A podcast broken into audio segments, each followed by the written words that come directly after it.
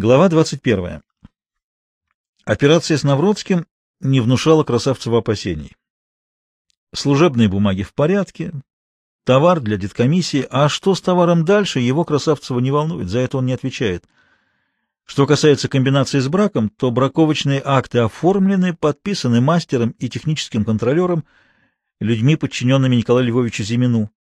Акты липовые, но они существуют, — Проверить соответствие их качеству товара невозможно, товар ушел. Требование Зимина передать ему новые документы насторожило Красавцева. Зачем, если Навродский с ним поладил? Значит, не поладил. Зимина не купишь, себя проверяю. Это сказано неспроста. Он хорошо понимает иносказательные обороты инженера. Зря послушался Навродского. Зря передал Зимину документы. Потянул бы неделю-другую, Зимин бы забыл о них. И новые документы не даст. В коммерческом отделе три сотрудника, некогда этим заниматься.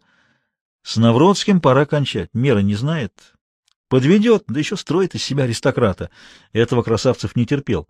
Комбинируй, но не строй из себя принца Уэльского. Красавцев с Навродским встретились в казино. Валентин Валентинович не играл в рулетку, из всех игр признавал только тотализатор. На бегах властвует не случай, а знание. Навродский знал лошадей, разбирался, играл наверняка. Войдя в зал, Валентин Валентинович отыскал глазами Красавцева за игорным столом, но не подошел к нему, сделал вид, что не замечает. По лицу Красавцева было видно, что дела его плохи. Как завзятый игрок он обычно выигрывал, но в конечном счете всегда оставался в проигрыше — и нуждался в деньгах. Валентин Валентинович молча изучал расчерченные на клетке игорные столы. Крупье провозглашал «Граждане, делайте ваши ставки». Игроки клали на клетки фишки, Крупье дергал рычаг, вертелся круг, и по нему метался шарик, пока не падал в одно из нумерованных отделений. Все напряженно следили за ним. Потом Крупье лопаточкой сгребал фишки. Все как в настоящей рулетке. Только нет бледных, испятых лиц стариков и старух — годами восседавших за игорными столами. Нет князей и графов, оставлявших тут состояние. Средних лет люди, полные сил и здоровья, пытают счастье, играют по мелочи. Провинциальные кассиры и уполномоченные, прокутившие в столичных ресторанах казенные деньги, делают здесь отчаянную попытку их вернуть. Взяточники, вроде Красавцева, просаживают то, что хапнули у Непманов и снабженцев. Эти люди проигрывают не деньги, а жизнь. Нет, его игра другая. Краем глаза он следил за Красавцевым, и этот проигрывает жизнь. Впрочем, чем больше теряет Красавцев, тем больше получает он, Навродский. Наконец, Красавцев поднялся, Валентин Валентинович пошел ему навстречу. — Здравствуйте, Георгий Федорович. — Здравствуйте, вы мне нужны. Они вышли на улицу, свернули за угол и пошли по Тверской. — Зимин требует документы по всем вашим отправкам. — мрачно сообщил Красавцев. — А что он сказал о бумагах, которые вы уже ему передали? — Сказал, что их недостаточно. Хочет посмотреть остальные. — Дайте ему остальные. Дайте, дайте. В тех документах он ничего не нашел, и в этих не найдет. Да и что можно найти? Документы в порядке. Акты оформлены, вы это сами хорошо знаете.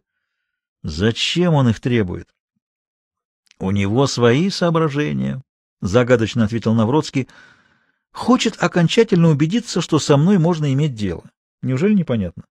Дайте ему документы, а мне сделайте пять вагонов и все оформите браком. Красавцев остановился. Вы с ума спятили? Разве я похож на сумасшедшего? Да-да, пять вагонов. В понедельник Зимин сам подпишет любой акт, даю вам гарантию, головой отвечаю. Его веселая уверенность поколебала Красавцева. Все же он сказал, Пять вагонов брака невозможно. Слишком заметно, вмешается трест. Пять вагонов. Чрезвычайное происшествие. Даже если Зимин подпишет акт, я на такое не пойду. Чем вы рискуете? Вагоны уйдут. Останется акт официальный, оформленный всеми, подписанный. Некоторое время они шли молча, потом Красавцев сказал, «Мне нужно тридцать червонцев». «Не повезло?» — сочувственно спросил Валентин Валентинович. Мне нужно тридцать червонцев. Я могу вам их дать, но прошу, не играйте. Сегодня вам не везет. Не учите меня. Сегодня играть не буду. Они зашли в подворотню, Валентин Валентинович вручил Красавцеву 30 червонцев, тот сунул их в карман. Пять вагонов обеспечены, и он временно уходит в сторону. Надо оглядеться, отдохнуть, может быть, поехать на юг с какой-нибудь блондинкой.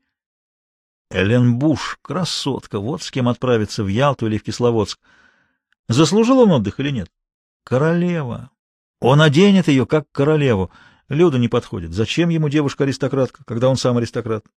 Аристократу нужна артистка. Это имеет вид, как говорят в Одессе. Так как с вагонами? Оформить все браком я не могу. Половина браком, половина третьим сортом? Подумаем. И я не смогу сделать все для деткомиссии. Слишком часто. Сделайте часть для Минской швейной фабрики. Договоренность настоящая? Георгий Федорович, внушительно проговорил Навродский, мои документы все настоящие. Липа не бывает. И деньги с госзнака, а не с Мариной рощи. Эта сторона дела пусть вас никогда не беспокоит. И Зимина тоже пусть не беспокоит. Красавцев молчал. — Так как, договорились?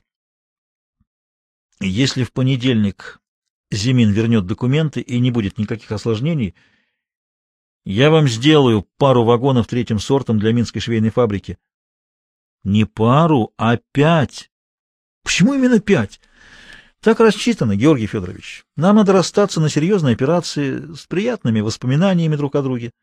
Эта операция даст вам возможность еще много раз посидеть в казино, а мне купить шале, небольшую дачу под Москвой. Понимаете, я люблю природу, особенно в средней полосе России, ведь Подмосковье — это тоже средняя полоса России, не правда ли?